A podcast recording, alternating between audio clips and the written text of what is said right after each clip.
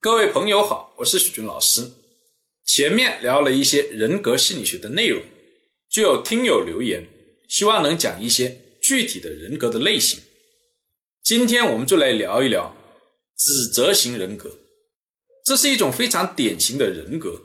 一听这个名字就知道，他们特别喜欢指责和批评他人，潜意识的焦点让他们。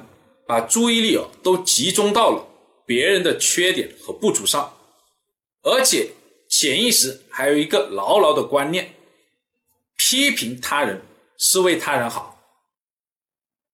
为了让大家更清晰的认识这样的人格，大家来看一个视频。我现在一参加完婚礼，我就想结婚。那你咋的？参加完葬礼，你还想死呗？我说你跟他过去吧，结婚挺好的。哎呀，不行，现在我想再丰富丰富自己，我能不能学点让痛快眼前一亮的技术呢？可以啊，没问题，你学电焊呢，别说一亮亮瞎都没问题，对不对？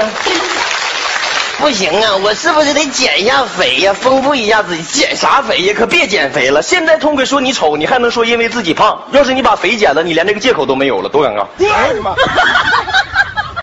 俗话说啊，万事开头难，开了头你就会发现后面更难。说真的啊，遇到困难呀，看开点。都说爱笑的人运气都不差嘛。因为啊，运气差的他笑不出来。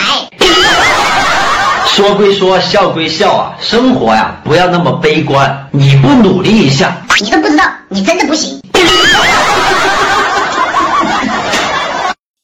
看完这个视频，相信大家对指责型人格。已经有了清晰的认识，它带来的危害是很大的。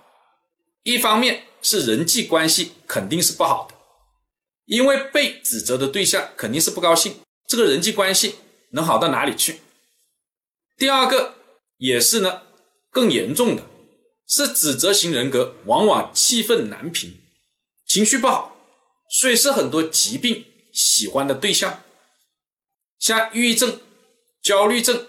高血压、心脏病、皮肤病等等，还有研究表明，年轻得癌症的人当中，指责型人格的比例是高于社会的平均水平的。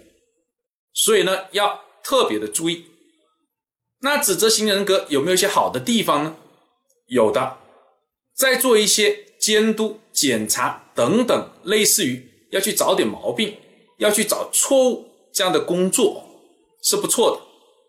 徐老师以前呢，在公司做人力资源负责人的时候，就招聘过这样的人。我一看他写的字，我就知道这是一个指责型人格的大王。但当时还年轻，也有呢这种做实验的一个心理，就招进来了。当时他应聘的是仓库管理员，我觉得不合适，就安排到了后勤督导部，主要的工作就是监督。公司员工的仪容仪表和卫生，干了两个多月，就和上级闹矛盾，离开了。但这两个月哦，是我们整个公司有史以来仪容仪表和卫生状况最好的两个多月。